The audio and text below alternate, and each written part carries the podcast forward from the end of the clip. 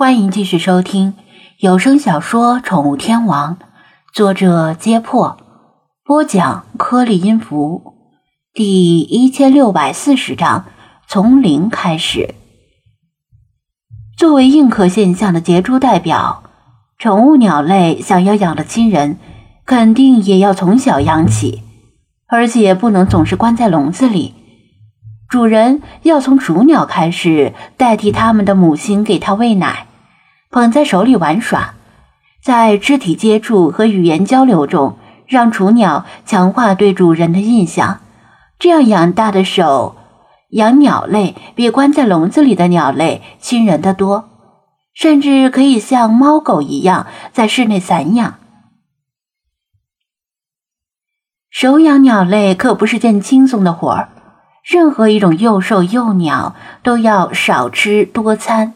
意味着主人白天至少要给雏鸟喂四五次奶，太小的时候还要用针管加软管打进鸟嘴里，等好不容易主动喝勺子里的奶，再稍微长大一些，进入厌奶期，又不好好喝了。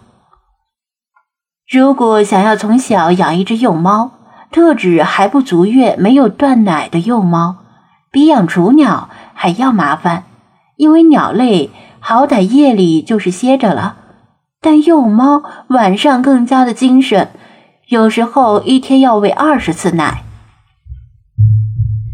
最关键的是，没有明确证据表明猫类有印刻现象，也没有证据表明从小奶猫养起的幼猫比三四个月大养起的幼猫更加亲主人。反正该嫌弃还是要嫌弃。小王和甜甜听了，不禁有些泄气。这跟他们想象中的完全不一样。本来抱着很大的希望，现实却给了他们一耳光。要不还是养狗？小王提议道。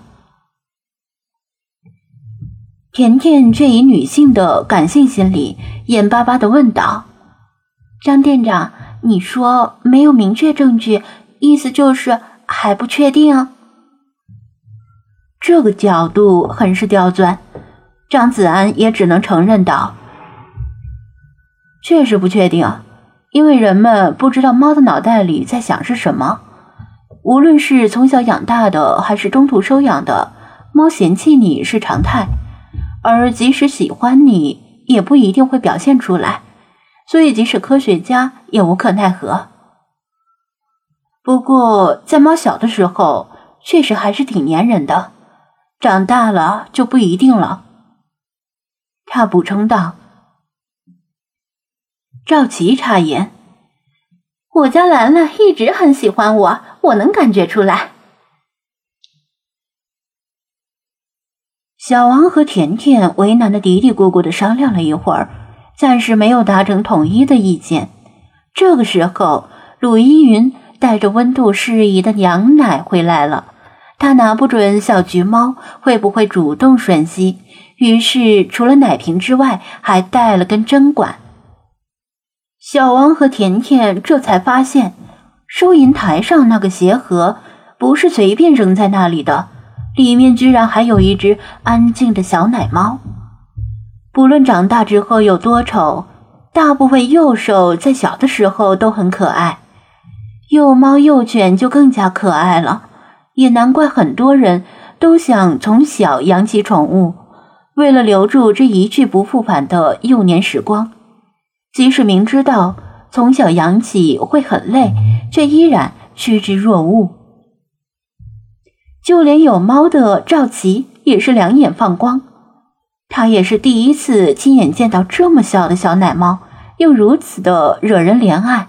无限激起了他的母性和保护欲。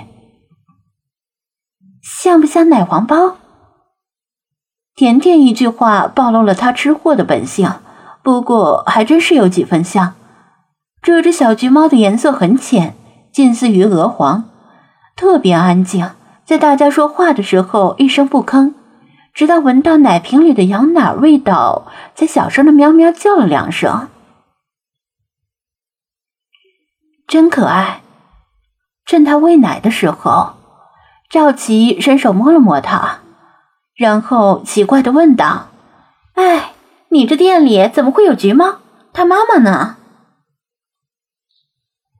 他是今天早上刚从店门口捡回来的，有人把它扔到店门口了。张子安简单介绍道：“嗯，那你打算拿它怎么办呢？”赵琪又问道：“照顾这么小的猫很麻烦吧？”“是啊，暂时先养着吧，也没别的办法，麻烦也就足月前麻烦。”之后就会自己喝奶吃东西了，到时候看谁想要就送给谁，没人要就再说吧。他如实以答。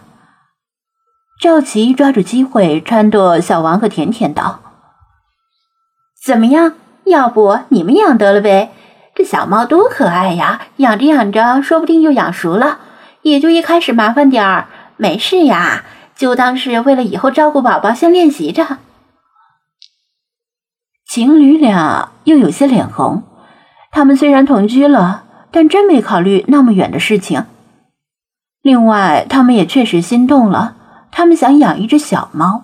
宠物店里这些幼猫，在他们看来有些太大了。想找到符合他们预期的小猫，又不是那么容易。这只小橘猫似乎还挺合适的，再加上它又可爱，还不要钱，感觉错过这村就没这店了。他们对视一眼，交换了目光。最后，甜甜向张子安申请道：“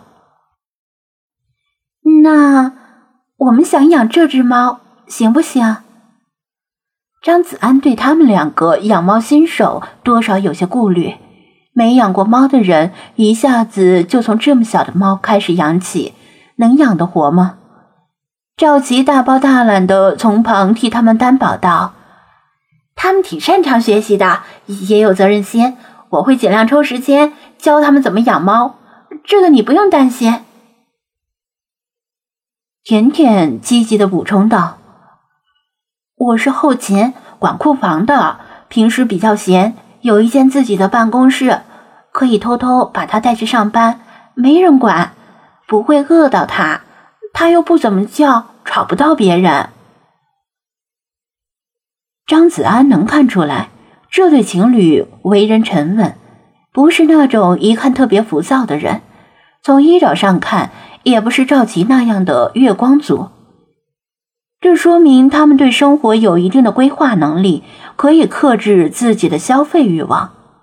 当然，这话他不能对赵琪说，否则他肯定暴跳如雷，说我自己挣钱自己花，碍着谁的事了。